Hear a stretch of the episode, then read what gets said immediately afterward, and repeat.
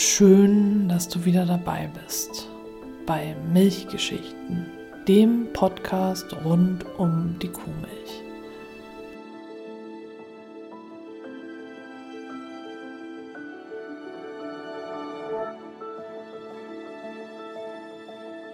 Ich bin Stefanie und in dieser Folge möchte ich einmal über die Züchtung der Rinder sprechen, der Rinderrassen, der Milchkuhrassen, die zu diesen super Milchkühen geführt haben.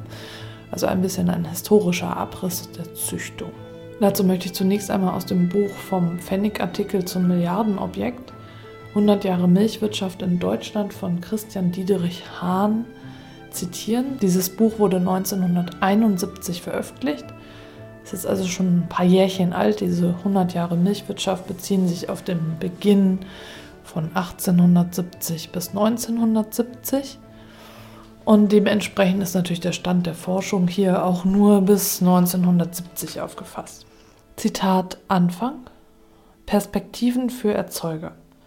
Die Verbraucher, also wir alle, sind darum bemüht, gesundheitsbewusster zu leben. Die Ernährungsindustrie richtet sich nach diesem Trend. Wir wollen unter anderem das Fett in der Ernährung zugunsten des Eiweißgehaltes zurückgedrängt sehen. Seit 100 Jahren gibt es bereits besonders fabrizierte Kindernahrung, neuerdings auch speziell zusammengestellte Nahrung für Diabetiker oder Leberkranke oder für ältere Menschen. In allen Sparten spielt die Milch eine einzigartige Rolle. Ihre Grunderzeuger, die Bauern, sind von den derzeitigen Land- und Grundstückswerten her gesehen Millionäre. Gleichzeitig haben sie in der Praxis kaum mehr Einkommen als ein moderner städtischer Müllkutscher.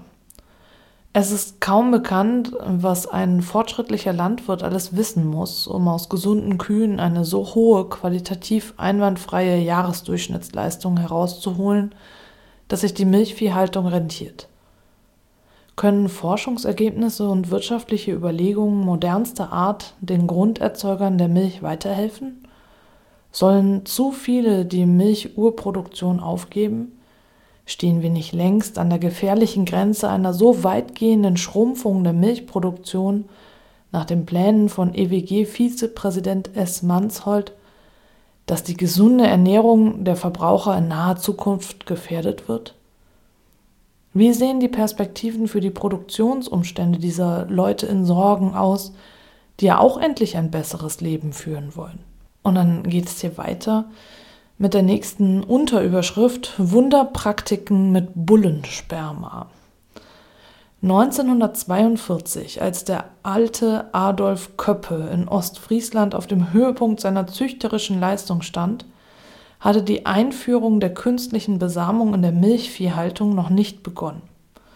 Ursprünglich wurde sie zur Bekämpfung von Deckinfektionen eingesetzt. 1969 wurden von unserem damaligen Bestand von 5,8 Millionen Kühen rund 3,7 Millionen mit einem Kostenaufwand von rund 100 Millionen D-Mark künstlich besamt.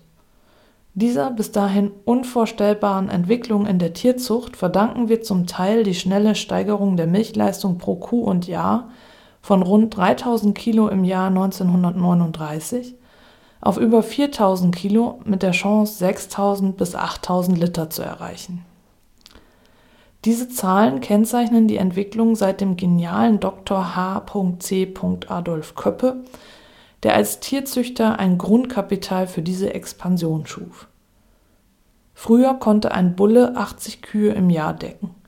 Heute liefert ein Bulle auf einer Besamungsstation bei entsprechender Samenverdünnung pro Monat 1500 bis 2000, also jährlich rund 20.000 Portionen Samen. Sie lassen sich durch Einführung der Tiefkühlung in flüssigem Stickstoff bei minus 196 Grad Celsius ziemlich unbegrenzt haltbar machen. Dadurch hat sich ein weltweiter Handel mit tiefgekühlten Samenportionen ergeben. Noch vor wenigen Jahren galt es als wunderbar, dass ein Großversuchszuchtbetrieb sich per Kabel in Amerika Zuchttiere bestellte und sie nach 48 Stunden per Flugzeug frei Hof geliefert bekam. Heute kann sich ein deutscher Landwirt auf viel einfachere Weise von einem berühmten Bullen als besten Vererber von Milchleistungen per Tiefkühlpaket Samen bestellen. Besonders erbwertvolle Bullen, zum Beispiel in den USA und Kanada, erzielen auf Auktionen Preise von über 100.000 Dollar. Je weiter sich die künstliche Besamung ausdehnt, umso strengere Auslesebestimmungen werden natürlich an die wenigen Bullen gestellt, die für die künstliche Besamung ausgesucht werden. Man begann zum Beispiel damit, im Rahmen eines neuen Zuchtprogrammes 20 Besamungsgenossenschaften mit den Zuchtverbänden unter einen Hut zu bringen, um aus 250.000 Kühen, ähnlich wie Köppe auf seinen ostfriesischen Höfen seine Primadonnen, die 3000 besten auszuwählen. Jungbullen, die nach Form und Abstammung für die Einschaltung in die künstliche Besamung geeignet erscheinen, werden zunächst als sogenannte Prüfbullen eingestellt. Sie sollen zunächst Samen liefern, aus denen etwa 50 Töchter hervorgehen. Der Bulle wird dann als Wartebulle sozusagen in den vorübergehenden Ruhestand versetzt, bis die Töchter erwachsen sind und eine Laktation hinter sich haben. In der Wartezeit wird bereits ein Spermavorrat bei minus 196 Grad eingelagert. Wenn sich dann die Erwartungen an die Vererbungsqualitäten des Bullen erfüllt haben, wird er als Arbeitsbulle in der künstlichen Besamung laufend verwendet, wobei eine fünf- bis sechsjährige Benutzungszeit üblich ist, theoretisch mit 100.000 Samenportionen. Bei dieser Entwicklung entstehen neben den Tierzüchtern Kontrolltierzuchtzentralen, um die künstliche Besamung planvoll zu überwachen, auszunutzen und über Computer das Grundlagenmaterial genetisch-statistischer Daten aus der Milchleistungsprüfung und den Mastprüfungsstationen für die Zuchtplanung zur Verfügung zu haben. Ich muss da mal einmal kurz was einschieben, also eben Zitat Ende. Ein kleiner Kommentar von mir. Ich finde sowohl die Praktiken als auch die Wortwahl sehr interessant, denn dieser Zuchtbulle wird ja fünf bis sechs Jahre benutzt. Also es ist quasi ein Ding, ein Ding, das benutzt wird damit Kühe gezüchtet werden können, Milchkühe, die besonders viel Milch geben. Also hier ist es wirklich schon so, dass das Tier verdinglicht worden ist. Und das ist jetzt hier 1970 wird es geschrieben. Heute sind wir ja schon ein paar Jahre weiter, schon fast 50 Jahre weiter. Und diese Verdinglichung der Tiere ist ja auch notwendig, da sie ja im Akkord produzieren sollen. Und dann müssen sie ja funktionieren. Wenn wir uns da aber mal einmal zurücknehmen und schauen, was, worüber denn da gesprochen wird und dass das fühlende Lebewesen sind, die auch Wünsche und Träume haben und äh, die miteinander kommunizieren und ja, und, und dann wieder dahinschauen, was da überhaupt geschrieben wird, wie denn jetzt geschaut wird, wonach äh, die jetzt produziert werden und ja, was ist denn, wenn so ein Zuchtbulle dann nicht das Sperma liefert, das jetzt diese Züchtungserfolge bringt, ja, dann wird er unter Garantie schnell das Zeitliche segnen. Und das, das sind alles so Dinge, da lohnt es sich tatsächlich mal drüber nachzudenken. Wie, wie ist unser Verhältnis überhaupt zu Tieren und dürfen wir das denn? Ist es okay? Dieser Abschnitt beschreibt jetzt aber auch sehr gut, wie das denn jetzt funktionieren konnte, dass es auf einmal so einen Anstieg gab in der Milchleistung. Denn vorher, vor diesen 100 Jahren, also jetzt schreibt er ja auch, dass 1939 3000 Kilo pro Jahr pro Kuh als Milchleistung angegeben wurde. Und dann hatten sie jetzt eine Steigerung auf über 4000 Kilo und dann die Hoffnung eben auf 6.000 bis 8000 Kilo. Wir sind ja jetzt dabei. Es sind ja jetzt fast 8000 Kilo, wenn wir jetzt nur Deutschland betrachten. Und das ist eben wirklich durch diese gezielte Züchtung möglich. Und diese Praktik ist ja dann auch so, dass ganz viele Tiere einen einzigen Vater haben. Und da schließt hier noch ein Kapitel an, das ich jetzt noch einmal kurz vorlesen möchte. Zitat Anfang. Gretchenfrage, wer ist der Vater? Für jede genetische Kontrolle und Planung ist selbstverständlich ein exakter Abstammungsnachweis erforderlich. da seit jeher mancher ungestüme Jungbulle außerhalb der ihm vom Menschen aufgezwungenen Legalität aktiv gewesen sein mag, schien die Überwachung der Abstammung mit der Einführung der künstlichen Besamung vor unüberwindlichen Schwierigkeiten zu stehen. Aber aus dieser Klemme halfen die faszinierenden Ergebnisse der Blutgruppenforschung, die in wenigen Jahren erarbeitet wurden.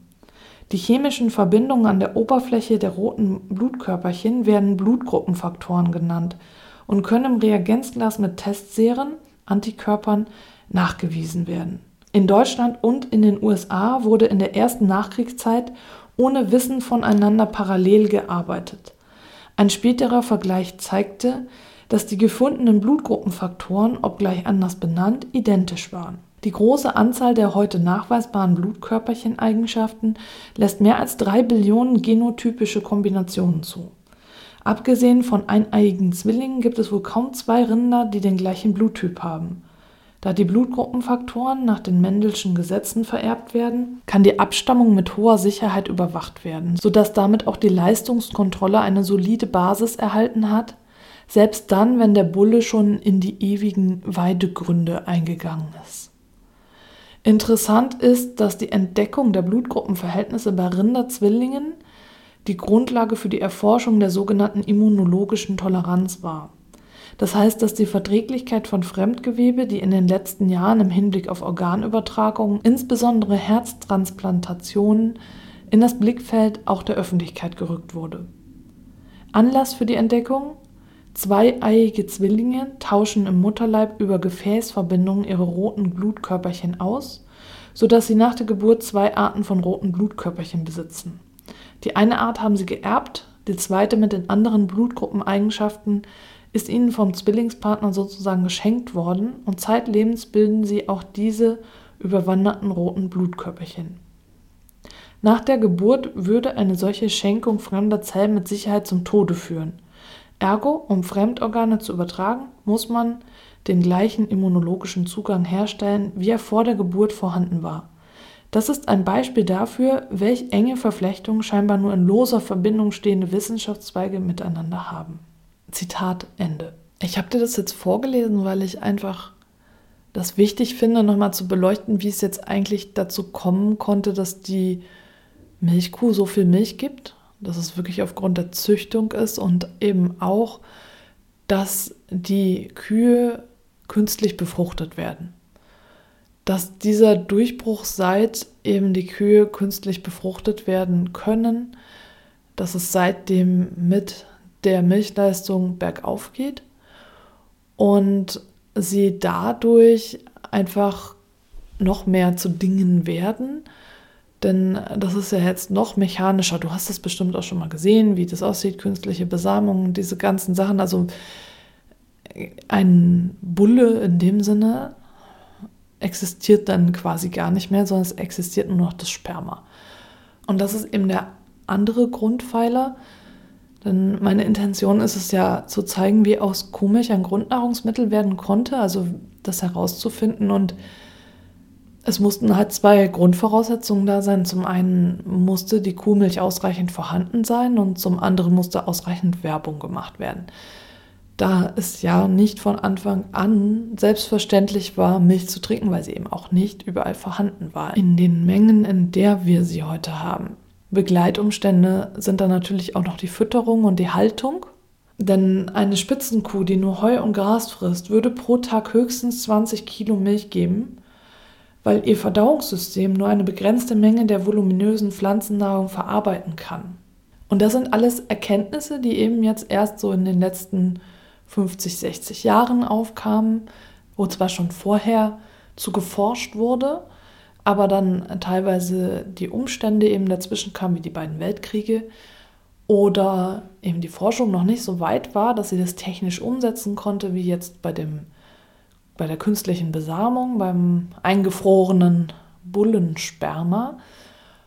Und das kam eben dann jetzt alles erst in den letzten Jahrzehnten und konnte sich dann aber in den letzten 50 Jahren dann auch wirklich so durchsetzen, dass wir heute bei dieser Situation sind, die wir haben mit der Massentierhaltung und der Milchkuh eigentlich wirklich als Maschine. In den folgenden Episoden werde ich dann nochmal auf einige Aspekte ein bisschen tiefer eingehen, auch zum Beispiel die Entwicklung der Melkmaschine, die für die Milchkuh nicht gerade sehr angenehm war. Und ich freue mich, wenn du dann wieder mit dabei bist.